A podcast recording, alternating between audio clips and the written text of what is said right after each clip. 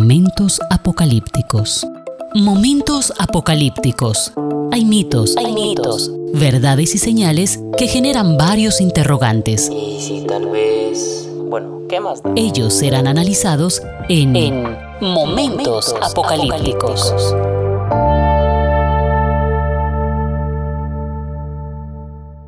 Hola, ¿qué tal? Sean todos bienvenidos a este podcast Momentos Apocalípticos. Qué bueno poder contar con la participación de todos ustedes en este programa que sencillamente pretende mostrar algunos de los rasgos de la literatura apocalíptica.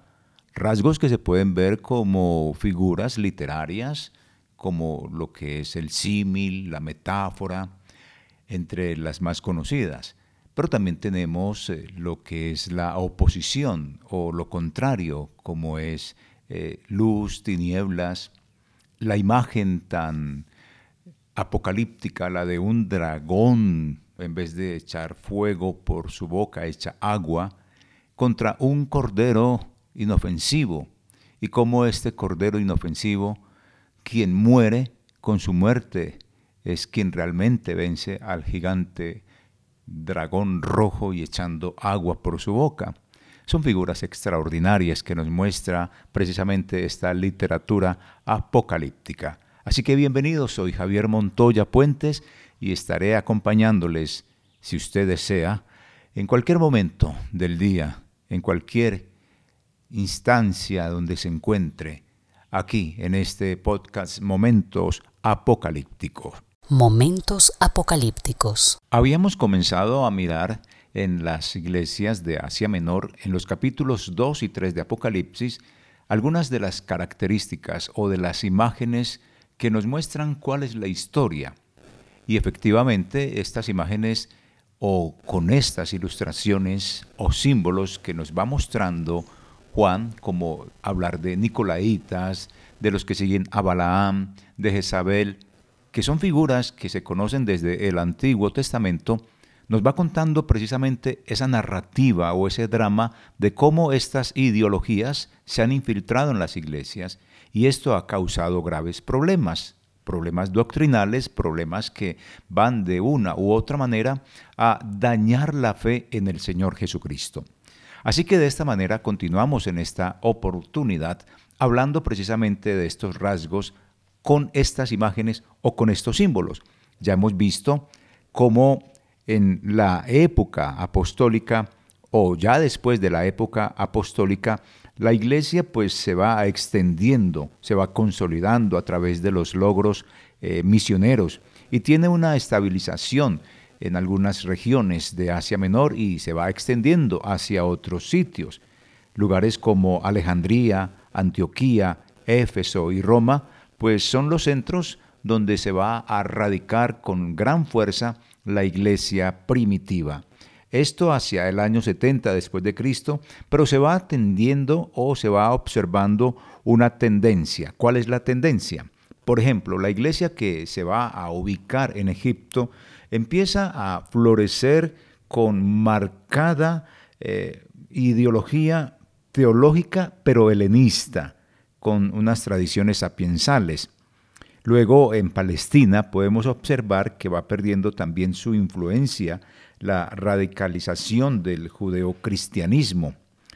En Siria se puede observar que va renaciendo la tradición judeocristiana en las iglesias de lengua griega y en especial en, en Antioquía.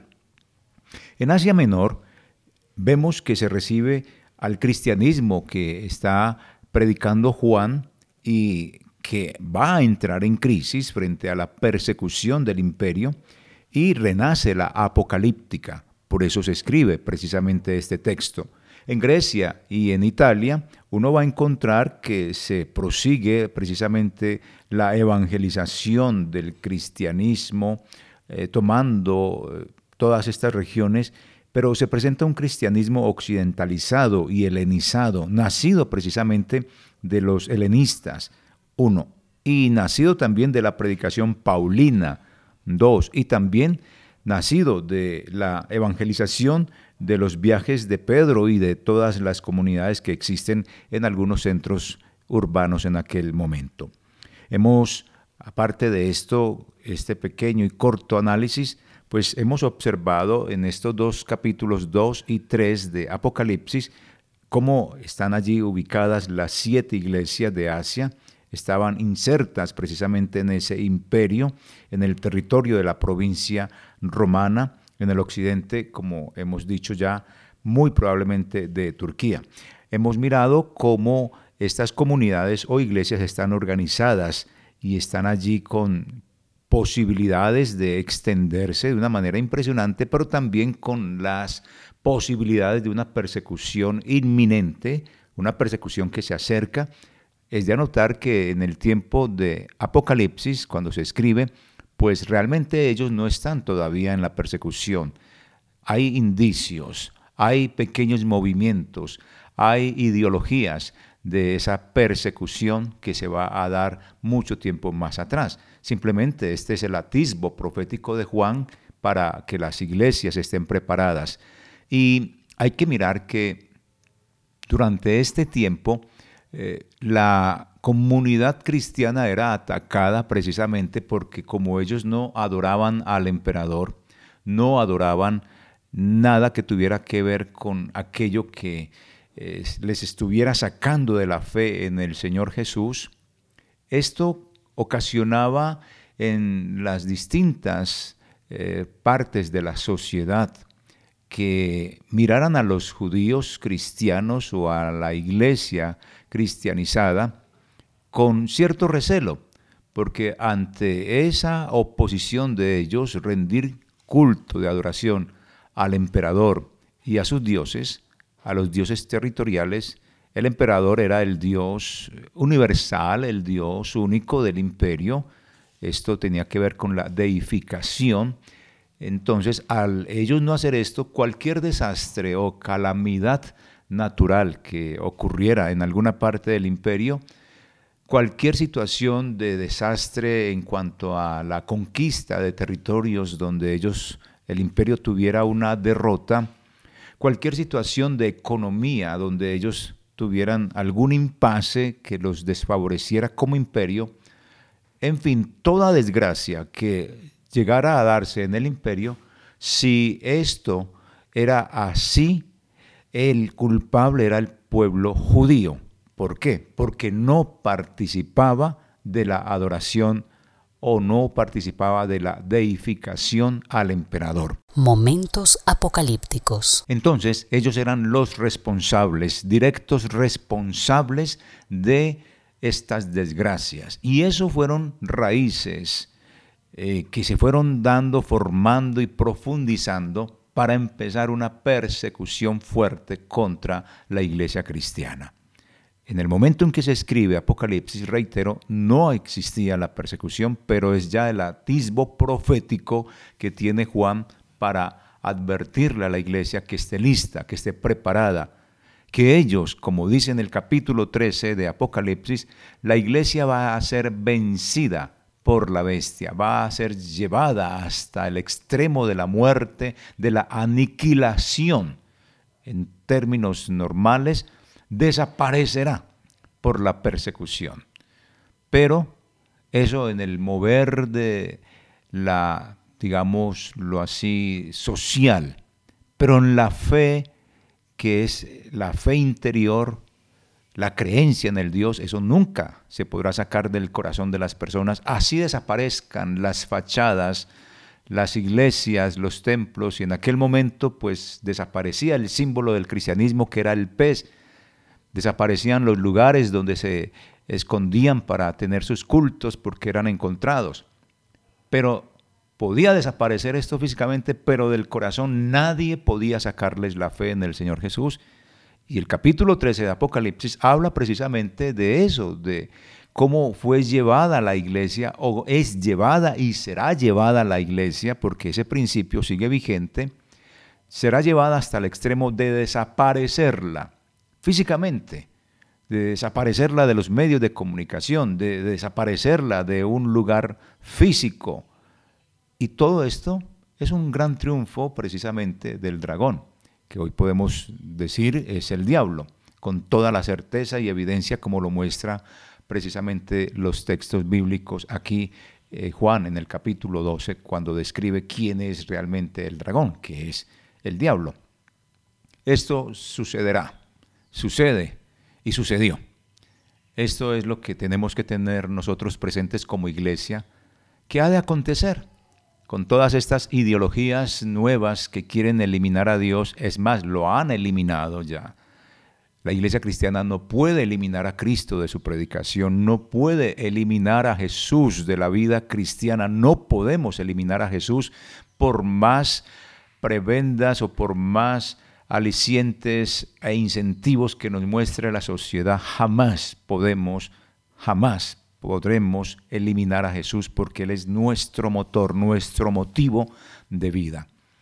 Y esto es lo que se ve precisamente en estas iglesias, unas iglesias que están allí en Asia, que son fieles al Señor, pero también muestra a otras que viven en su infidelidad, vendidas al mejor postor, vendidas a la mejor ideología que se pueda dar en cualquier instancia pública, política y religiosa, como lo podemos observar también en nuestra actualidad de el mundo donde cristianos y líderes eh, religiosos, eh, digámoslo así, cristianos evangélicos, se venden a, ideologías políticas que han sido guerreristas, que han sido mm, revolucionarias, que han causado daño y destrucción a una nación o a una región, y se venden a ellos.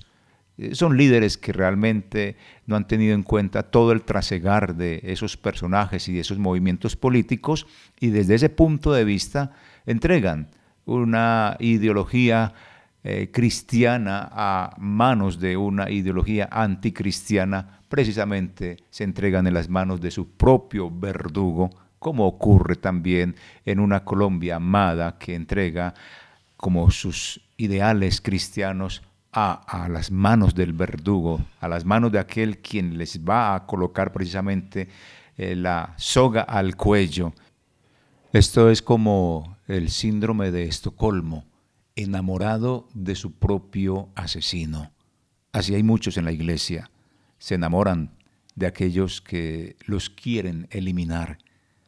Hay iglesia en el mundo entero que hace pactos y se compromete con aquellas ideologías que precisamente eliminan a, Dios y eliminan al pueblo cristiano. Esta es una gran advertencia para nuestro mundo actual. Recapitulando un poco acerca de la vivencia de estas iglesias en los capítulos 2 y 3, encontramos lo siguiente, así grosso modo, que hay iglesias que han aprendido precisamente a resistir al imperio, pero también hay otras que han dejado ese primer amor, han dejado de ser fiel al Señor también. Otras, pues, aunque resisten, muestran que no es tanta la fidelidad y reniegan de la fe y permiten algunas doctrinas que son erradas. Hay también deseos en algunas de venganza, aunque se guardan los mandamientos y también se transgreden. Entonces, esa es la vida de la iglesia que se muestra allí en Apocalipsis 2 y 3. Condiciones que de pronto son muy normales en nuestra actividad.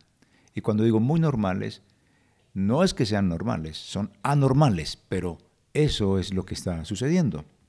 De igual manera se encuentra con situaciones como que la iglesia eh, sostiene o tiene dentro o en su interior a seguidores de doctrinas falsas, como la que dice de los nicolaitas, de Balaán y Jezabel. Entonces es peligroso. Eso que se vivió allá también se vive en la actualidad. Los tenemos. Y son personas que se dedican a engañar. Son personas que están asociadas con el diablo para engañar, como en aquella iglesia, asociadas con la bestia y con el falso profeta. Esa bestia, la segunda, que es el falso profeta llamado así por el gran pueblo cristiano. Entonces, hay liderazgo también. No todo es malo. Hay apóstoles y hay también falsos maestros, pero también están los siervos del Señor. Y de esa manera, a la iglesia Dios le invita a que se arrepienta de las cosas malas. Momentos apocalípticos. Y siguiendo con esa misma tónica de esto que hemos hablado en los dos capítulos, vamos ahora a mirar de pronto algunas enseñanzas engañosas que estaban en aquel momento.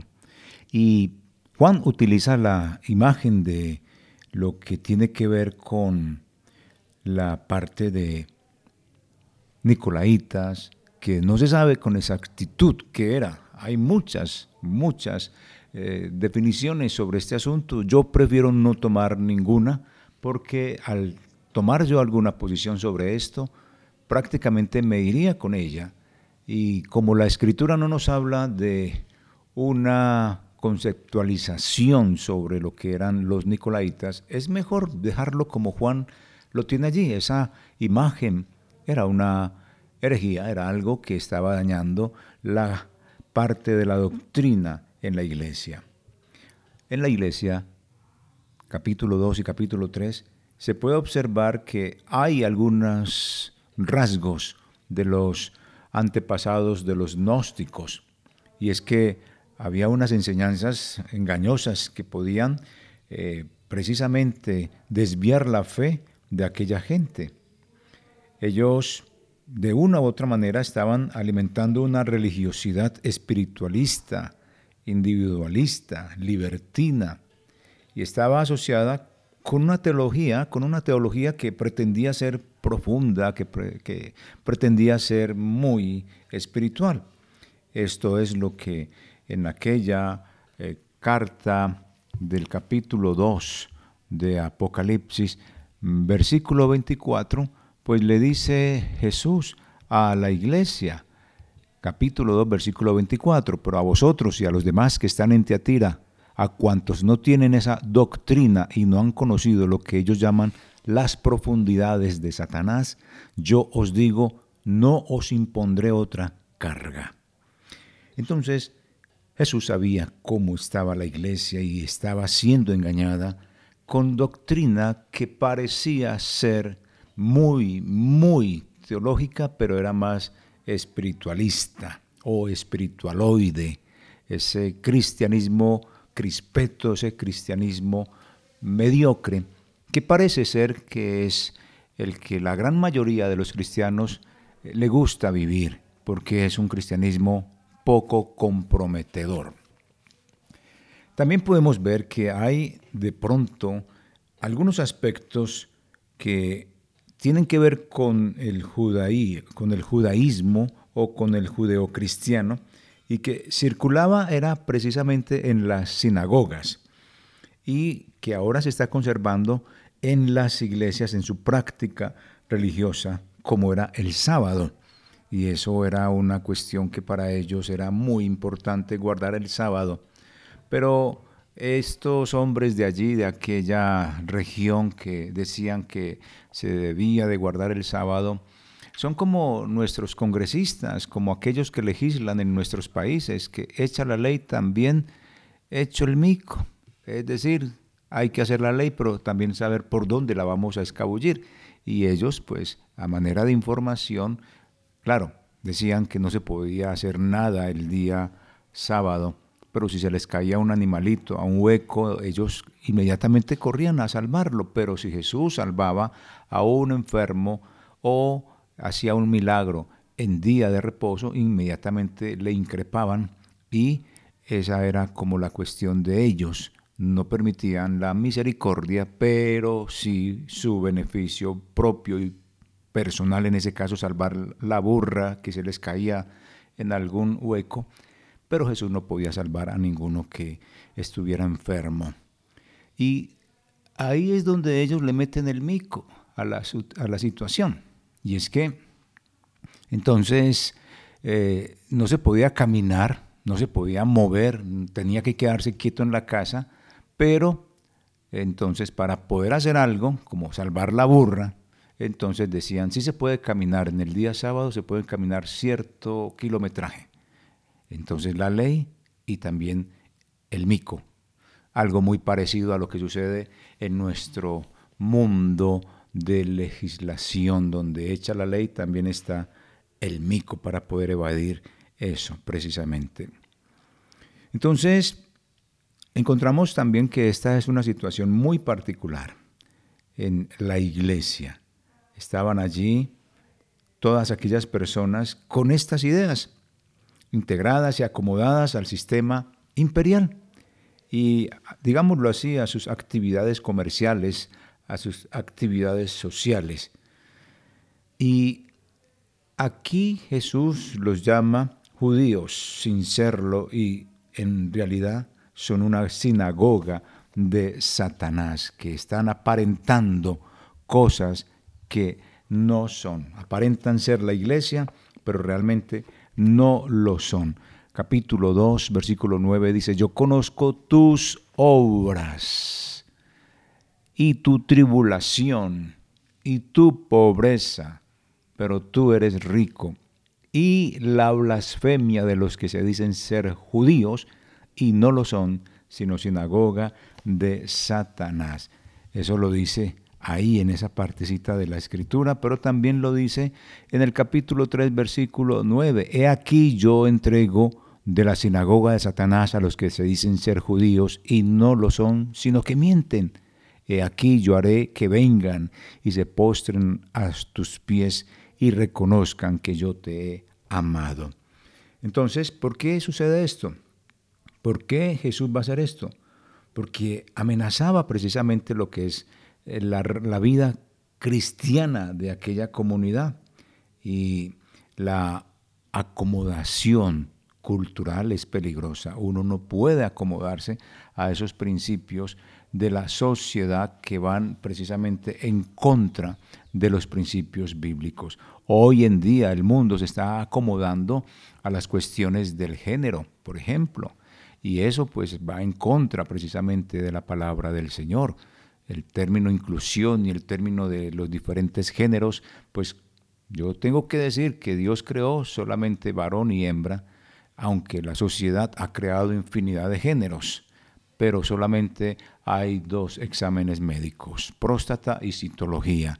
No sé entonces los otros, con tantos géneros que tienen, qué examen médico se irán a hacer. Y eso desde la parte religiosa nuestra como cristianos evangélicos son cosas a las cuales no nos podemos acomodar. Así nos cueste morir, así nos cueste eh, irnos, así nos cueste lo que sea, no podemos ceder ante estas cosas. Y estos simbolismos de precisamente de judeocristianos que estaban involucrando sus propias teorías son las que también están en este momento dentro de nuestras congregaciones. Hemos visto este tipo de iglesias donde esta cuestión pecaminosa de que no importa si usted es hombre y quiere ser mujer, hágalo y así pastoree y así esté frente a una congregación. Creo que se está saliendo de la órbita de lo normal, de lo normal desde la mirada bíblica. También encontramos dentro de estas comunidades estos problemas, aparte de esto, encontramos eh, grupos que están, digámoslo así, muy parecidos precisamente al imperio. Hay que decir que en aquellas ciudades o en aquellos lugares había cristianos que eran eh, bien, pero también habían cristianos asimilados, muy parecidos imitaban mucho la vida del imperio. Y, por lo general era gente de la élite, cristianos bien situados, cristianos que estaban eh, participando de la dinámica precisamente de la ciudad, de esa dinámica eh, social, económica, religiosa, eh, citadina para sacar adelante precisamente la población. Y en ese caso, hay que mirar que la riqueza o lo que ellos comerciaban pues les hacía suficientes en su vida y ellos se acoplaban entonces a las normas que daba el gobierno o que daba el imperio y es solo mirar en el capítulo 3 versículos 17 y 18 mensaje que le entrega a la iglesia de la Odisea y que dice porque tú dices yo soy rico y me he enriquecido, y de ninguna cosa tengo necesidad. Y no sabes que tú eres un desventurado, miserable, pobre, ciego y desnudo. Por tanto, yo te aconsejo que de mí compres oro refinado en fuego, para que seas rico, y vestiduras blancas para vestirte, y que no se descubra la vergüenza de tu desnudez, y unge tus ojos con colirio para que veas. Estos son los mensajes que Jesús le manda a la iglesia porque está viendo que la gente, pues con su acomodación económica, se ha olvidado de él y Dios les dice, ojo, ojo con lo que está haciendo. La acomodación económica, social, a la final es un peligro para la vida cristiana. Seguramente existían también esos grupos de cristianos que eran asimilados a la vida del imperio, es decir, habían absorbido todo lo que tiene que ver con la cultura imperial y pertenecían a la élite, cristianos bien situados que participaban de toda la dinámica de esta situación imperial. Muchos de estos con su riqueza, pues autosuficientes, como nos dice Apocalipsis 3:17, eh, porque tú dices, yo soy rico y me he enriquecido y de ninguna cosa tengo necesidad, y no sabes que tú eres un desventurado, miserable, pobre, ciego y desnudo. Y yo creo que ponían en riesgo también su compromiso con Jesús y su testimonio frente a los demás. Así que querían vivir como cristianos, pero también como esos ciudadanos del imperio privilegiados que tenían la idolatría como una de sus máximas expresiones y a la final también opresores de los demás, opresores de sus coterráneos. Eran, creo que inducían hacia la fornicación, que según la pues tenemos que tener en cuenta la tradición profética, la fornicación. Si miramos al Antiguo Testamento, tenía que ver con la idolatría. Y en el Nuevo Testamento, ya la idolatría pues se convierte en codicia. Estos son algunos aspectos de lo que esta gente pues estaba viviendo en esos momentos de, de la iglesia cristiana de aquel momento. Pero también tenemos que ver que el entorno imperial era excluyente y violento. Y encontramos como el profeta Juan, pues hermano también y compañero de la iglesia que estaba en tribulación, eh, conoce precisamente lo que es la tribulación, conoce lo que es la pobreza de la iglesia, sobre todo de Esmirna, y la tribulación por la cual pues van a estar pasando. Tribulación es una palabra que ha sido mal interpretada. Tribulación no es juicio, tribulación no es castigo, tribulación es sufrimiento por seguir a Jesús. Las máximas expresiones que hay de tribulación en la Biblia siempre se refieren es precisamente a eso, sufrir por ser fiel a Jesús, eh, por no dejarse vencer de alguien que quiere que se niegue a Jesús. No tiene que ver con juicio, no tiene que ver con un castigo, nada de esto. Y esa es una mala interpretación.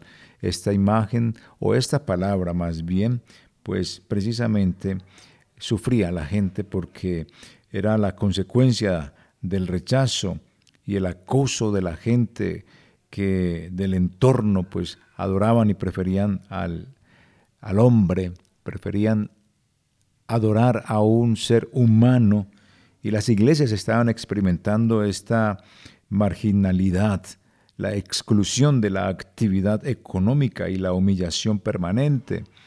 Hombres y mujeres que no pertenecían al club, si podemos llamarlo así, de la adoración al imperio, lo que habíamos comentado ahorita, la deificación, pues estas personas tenían entonces, eh, eran excluidas y tenían que sufrir de una manera impresionante porque no se les permitía comprar absolutamente nada, no se les permitía pertenecer a la sociedad. Y si era una comunidad grande, mucho peor porque no les construían carreteras, no les permitían el acueducto. Esto era un sufrimiento impresionante. Esto es parte de lo que en Apocalipsis 13 se ve cuando, pues si no tiene el 666 no puede comprar. Es decir, no hay que tener el 666 en la mano o en la frente para hacer negocio o no hacer negocio. Simplemente lo que hay que ver es que allí estaba dándose lo que era la exclusión, que era, si usted no adora al rey como Dios, no puede comprar. Si usted no adora al rey como Dios, a usted no le pueden vender. Si usted no adora al rey como tal, como Dios, entonces queda excluido de toda actividad social, deportiva, económica, religiosa. Por ende, pues a ellos les echaban la culpa de las tragedias, como ya lo había comentado anteriormente, de las desgracias, de la pérdida de un territorio, de que si fracasaba un ejército imperial, pues era consecuencia de que todos no estaban adorando a ese emperador y ahí recaía sobre los judíos o sobre los judíos cristianizados o gentiles cristianizados, recaía la culpa. Y por eso entonces eran excluidos muy parecido a lo que hoy está en el mundo entero, que no se habla de exclusión, sino de inclusión. Entonces ellos eran excluidos. Entonces el entorno imperial pues excluía y era violento. Y esto era una forma de violencia contra ellos. Y lo que encontramos también dentro de estas congregaciones es la pobreza material. Y esto precisamente como producto de la tribulación. La gente no tenía para cubrir sus necesidades básicas. Incluso padecían hambre y morían de hambre. Esto es lo que está eh, profetizando Juan a las iglesias. Y la persecución y represión pues no se puede dejar de lado. Aunque no estaban exactamente en todo el apogeo de la persecución, estos eran movimientos que se estaban gestando ya por parte de los representantes de del imperio en cada provincia. Así que este acoso exterior que venía de parte del imperio hacia los cristianos, pues hacían que muchos cristianos fueran tentados a abandonar la fe y otros pues rechazaban a Jesús y perdían en esto ese primer amor y continuaban con una vida eh, asimilando así el imperio y o la cultura de ese imperio entonces se acomodaban precisamente a la vida del imperio y muy probablemente se da lo que es el sincretismo. De igual manera, podemos ver que había allí eh, la imagen de la sinagoga, una imagen cómplice de lo que era el poder imperial. La sinagoga de Satanás era precisamente una imagen que mostraba que era cómplice de la del imperio. Era, digámoslo así, el lugar donde se reunían aquellas columnas que pertenecían precisamente a lo que era la ideología imperial. Y estaban así algunas congregaciones contaminadas con estos integrantes. Y es muy probable que estas columnas de las que habla también eh, Juan a algunas de las iglesias eran precisamente de los judíos integrados al imperio y aliados a él. Eran los colaboracionistas y su sinagoga pues se había pervertido y muy probablemente pertenecían a Satanás, pero no por ser judíos realmente, sino porque estaban en completa unión con el imperio. Esto lo descubre Jesús con sus ojos que está observando las iglesias y se lo dice a Juan para que escriba esto a las congregaciones. Así que diríamos que desde el punto de vista cristiano no se puede eh, considerar verdaderos judíos a estas personas porque han traicionado la fe. Y esto era lo que pasaba en algunas congregaciones. En estas comunidades uno tiene que observar algo y es que este mensaje que hay en las, a las iglesias también se extiende a otros capítulos, porque vamos a encontrar lo que serían las eh, persecuciones y unas persecuciones que van a acarrear eh, consecuencias graves a la iglesia. Por ejemplo, eh, podemos ver la forma tan sangrienta, tan inhumana, como el emperador y la fuerza imperial, pues representada en cuatro jinetes, se viene con toda contra la humanidad y viene sin importarle absolutamente nada. Es un poder asesino que precisamente provocó lo que fue la, el clamor de los mártires debajo del altar de Dios, que desde allí gritaban a Dios que, que Él hiciera justicia, no por la muerte de ellos como tal, sino más bien que su nombre fuera vindicado, es decir, que su nombre fuera exaltado porque lo habían humillado, habían eh, digámoslo así, denigrado su nombre, y eso era lo que ellos pedían. Todo esto producto precisamente de la fuerza bestial que existía en estas imágenes de los caballos. Así que esta es otra imagen que va a aparecer en el capítulo 6, desde el capítulo 6 hasta entrado un poco en el versículo 1 del capítulo 8. Y esta fuerza o esta imagen mm, de los caballos representa precisamente eh, el poder, y el poder de la destrucción, el poder de la muerte, el poder del hambre, el poder de la economía, y con eso va a oprimir no solo a la iglesia, sino a la humanidad entera. Aquí entonces encontramos precisamente esa intensificación de esta eh, digámoslo así, descripción con la imagen de estos jinetes y vienen montados sobre unos caballos de distintos colores.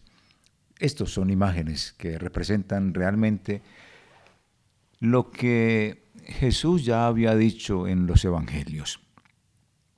Y aquí con esta, mm, digámoslo así, imagen de los caballos, esta representación a través de los caballos esta simbología que va a mostrar el poder antagónico hacia la humanidad. Muchos eh, en sus comentarios dicen que esto se refiere precisamente a algo que ha de suceder muy pronto, hacia el final de los tiempos. Y hay que hacer una claridad. El final de los tiempos corresponde a el momento en que Jesús nace hasta que sube a los cielos y retornará. Eso es el tiempo final. No indica que el tiempo final es porque hay aumento de guerras, de peste, de hambre, de muerte. Esto siempre lo ha existido. Y siempre va a aumentar en la medida que hay más población.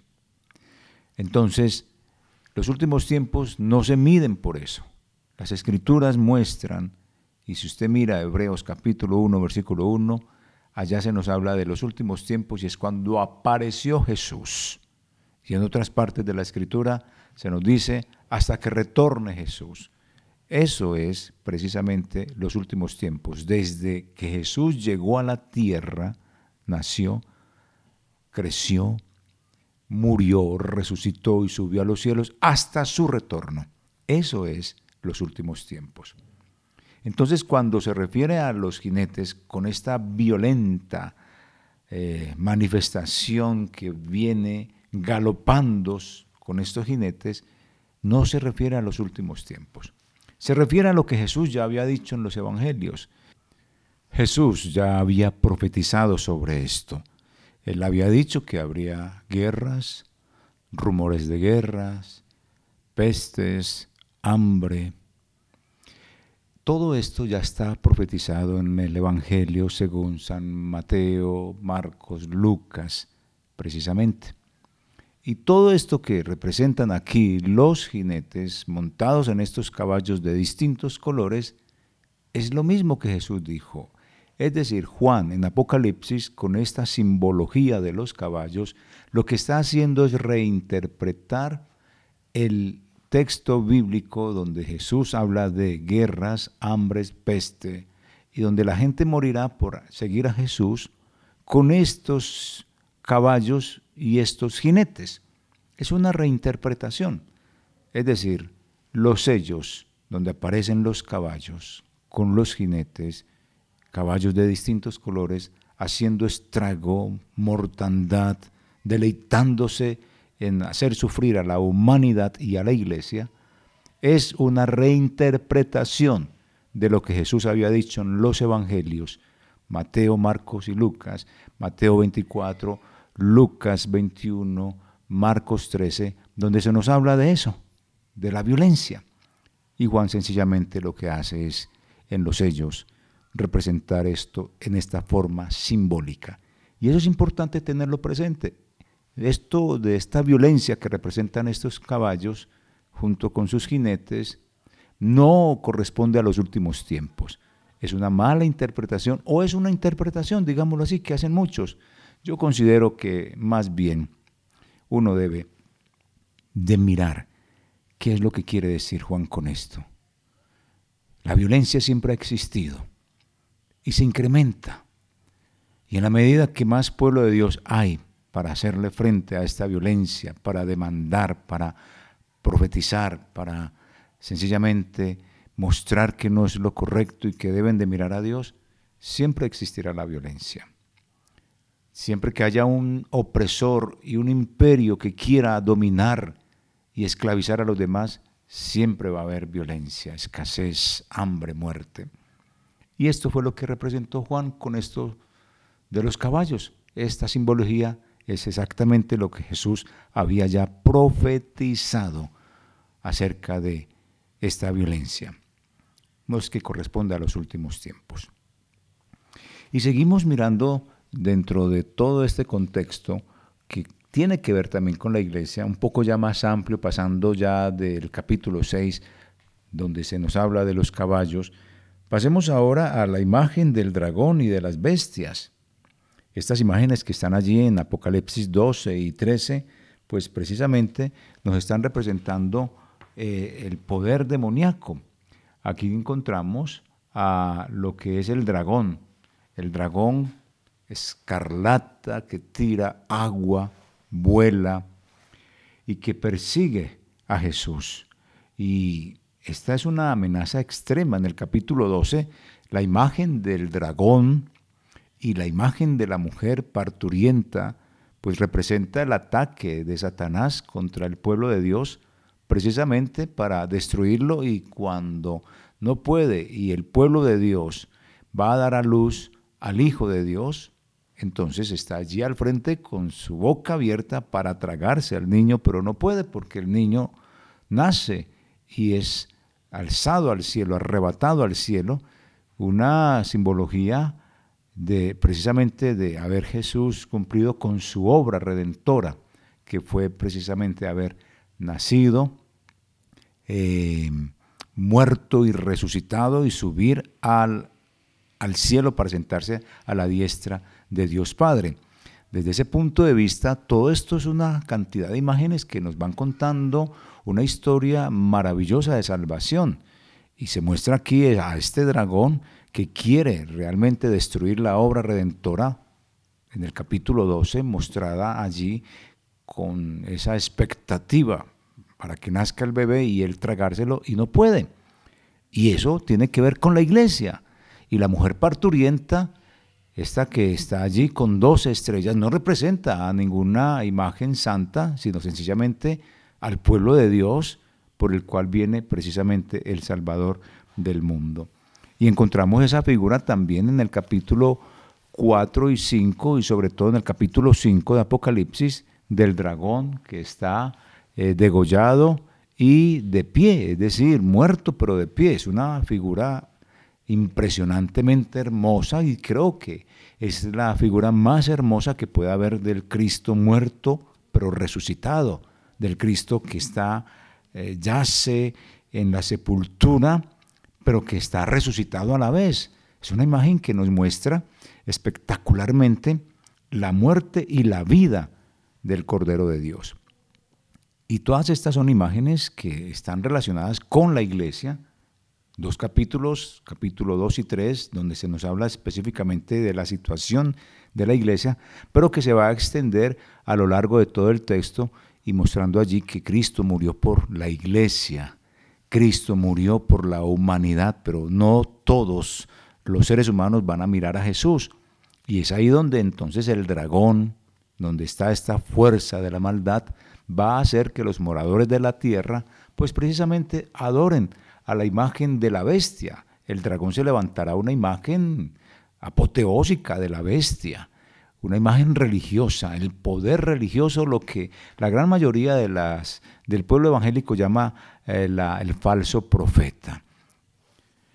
Este falso profeta pues es levantado precisamente por el dragón y sabemos que el dragón es la imagen del diablo, Juan mismo lo describe en Apocalipsis y siempre va a estar atacando a la iglesia.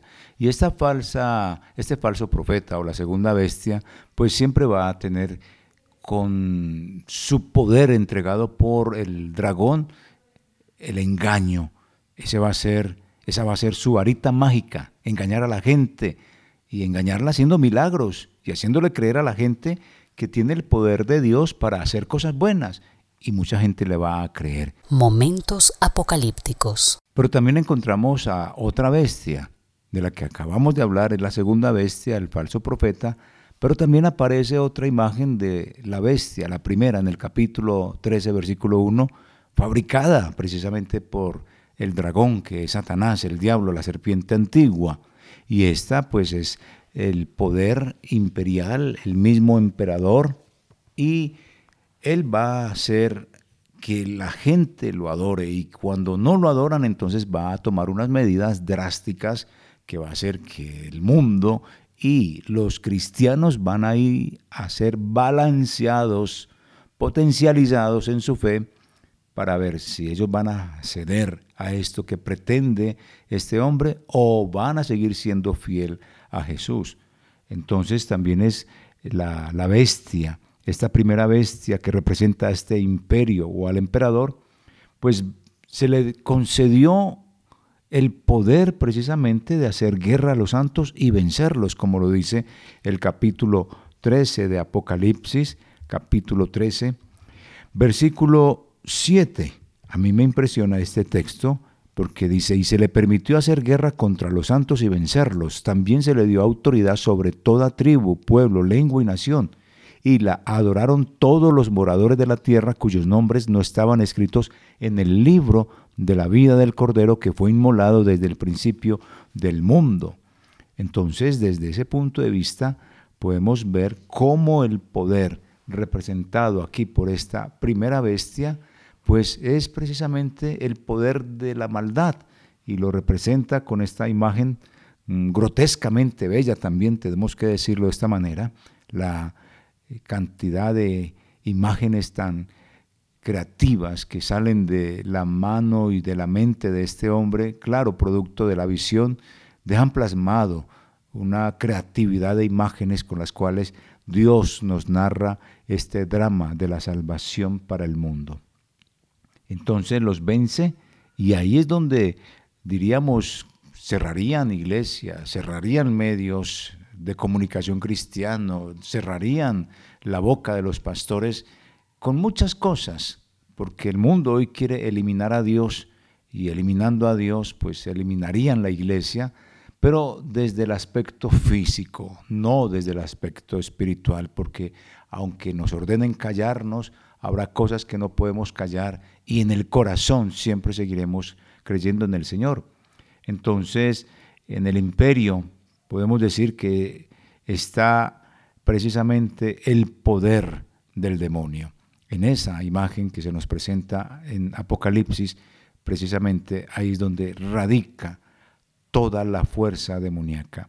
Por eso, en Pérgamo es cuando el Señor le dice que es allí donde se encuentra el trono de Satanás. Y es una realidad, porque allí ese trono de Satanás era uno de los lugares donde se adoraba a el emperador. Y tenemos que tener presente que posiblemente esto también sucede en muchas congregaciones donde aparentemente se predica al Señor, pero no se predica al Señor, se, se predica sobre teología de prosperidad, se predica donde existen cosas distintas a Dios, donde el hombre es el protagonista y no Cristo. Momentos apocalípticos. Encontramos en estas iglesias también el sufrimiento, gente martirizada. Hay un nombre, el personaje Antipas, mi testigo fiel que fue muerto entre vosotros, como dice Apocalipsis 2.13. Y efectivamente, es quizá el único mártir que se nombra de, eh, aparte de Jesucristo, en, estas cartas. Y la persecución produce mártires, la persecución produce testigos heroicos como los que aparecen allí en el capítulo 6 de Apocalipsis, los que fueron decapitados por ser fiel al Señor Jesús. Estos son anónimos, pero aquí encontramos a este personaje con nombre propio, Antipas. Y en las iglesias de acá de Apocalipsis, los cristianos agobiados, cansados, atribulados, sufrientes, pues ahí están, mostrando su fe. Has sufrido por mi nombre sin desfallecer, que ese sea el motivo por el cual nosotros seguimos adelante. Observamos en estas cartas que escribe Juan, dictadas o inspiradas a través de las visiones, de los sonidos, estas cartas escritas por este hombre representan precisamente el interés de Jesús, porque Jesús eh, hace precisamente una visita pastoral a las iglesias, las juzga, las purifica, lo hace precisamente a través de estas cartas y en ellas encontramos una valoración eh, ética y moral del comportamiento de cada uno de los individuos y de la comunidad en general. A Jesús le interesa visitarlas y las visita precisamente para preparar a las iglesias o a cada una de estas congregaciones mejor para que enfrente de esta manera los retos que va a representar vivir bajo un imperio opresor que no quiere nada con Dios. Y, y ahí está el Señor eh, precisamente aprueba eh, lo que es bueno y denuncia lo que es malo y hace la invitación a que se conviertan a Él, que crean en sus promesas, que estén fiel a Él. La iglesia, por ejemplo, de Esmirna y Filadelfia son iglesias, según la descripción de Jesús, perfectas. La iglesia de Éfeso y Teatira tienen más virtudes que defectos. La iglesia de Pérgamo es buena y mala a la vez. La iglesia de Sardis o Sardis, pues salvo unos pocos, es mala o negativa. Y la iglesia de la Odisea es un desastre de comunidad. Y esta es la radiografía que presenta este Cristo resucitado cuando visita a la iglesia para purificarla y decirle va a enfrentarse a una gran tribulación representada precisamente por la imagen del dragón, que es el diablo, de la primera bestia que representa el imperio o poder o al emperador que se va a ir contra la iglesia con toda hasta aniquilarla, y la segunda bestia que es precisamente el poder religioso que va a utilizar el diablo para engañar con milagros y prodigios al mundo entero, incluso a los mismos cristianos. Este discernimiento profético entonces debe detenerse en la congregación, porque así, con ese discernimiento, uno ve cómo Dios aprueba todas las conductas o reprueba todas las conductas de una iglesia que no está bien y que está más bien como floja, entre floja y bien. Y eso no puede ser, no puede ser la iglesia santa y pecadora a la vez. Y encontramos también que Jesús denuncia, denuncia estas conductas inadmisibles, son conductas que no se pueden dar, por ejemplo, en su visita cuando llega a cada iglesia, reprocha muchos comportamientos como cuáles soportar a los malos, tolerar a los falsos apóstoles, abandonar o dejar el primer amor, las blasfemias que ellos usan, renegar de la fe. Él simplemente reprocha esto, sostener la enseñanza de Balaán, comer lo que ha sido sacrificado a los ídolos, fornicar, que sencillamente quiere decir adorar dioses y en este caso adorar al emperador.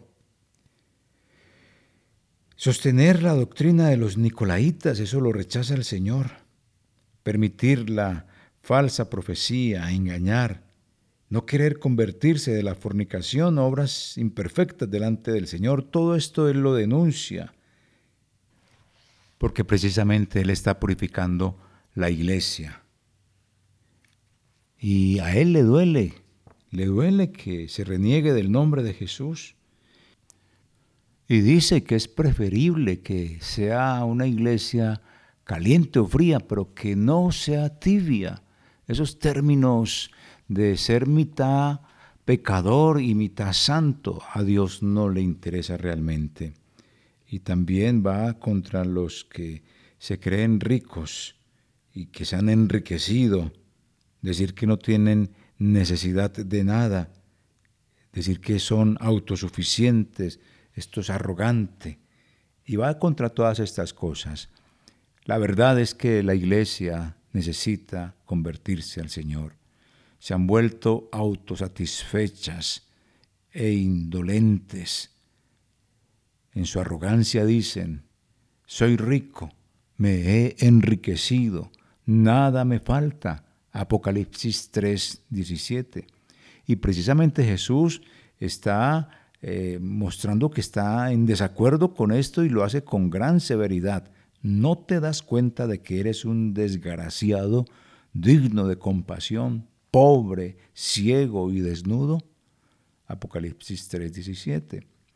Así que Jesús reprende, corrige a la iglesia para que precisamente sepa que tiene que convertirse al Señor, volver al primer amor, que se arrepientan. Este es un mensaje vigente. Con estas imágenes Jesús nos está diciendo que hay que convertirnos realmente, porque quizá no nos hemos convertido como debe de ser al Señor. Entonces no basta con cambiar de ideas, sino que debemos adoptar una nueva conducta ética, moral y apartarnos de las malas obras. Este es el mensaje que encontramos, grosso modo, en estos dos capítulos de Apocalipsis, capítulo 2 y capítulo 3, y le habla precisamente a la iglesia. Así que de esta manera He llegado al final de este capítulo, de este podcast Momentos Apocalípticos. Soy Javier Montoya Puentes y recuerden, me pueden escribir al correo jmontoyaoficial.gmail.com o jmontoya.mvv.org.co. Y ahí podemos entonces eh, conversar, tener una comunicación directa si está interesado. Momentos Apocalípticos Momentos apocalípticos. Hay mitos, hay mitos, verdades y señales que generan varios interrogantes. Y si tal vez... Bueno, ¿qué más? Ellos serán analizados en, Momentos, apocalípticos.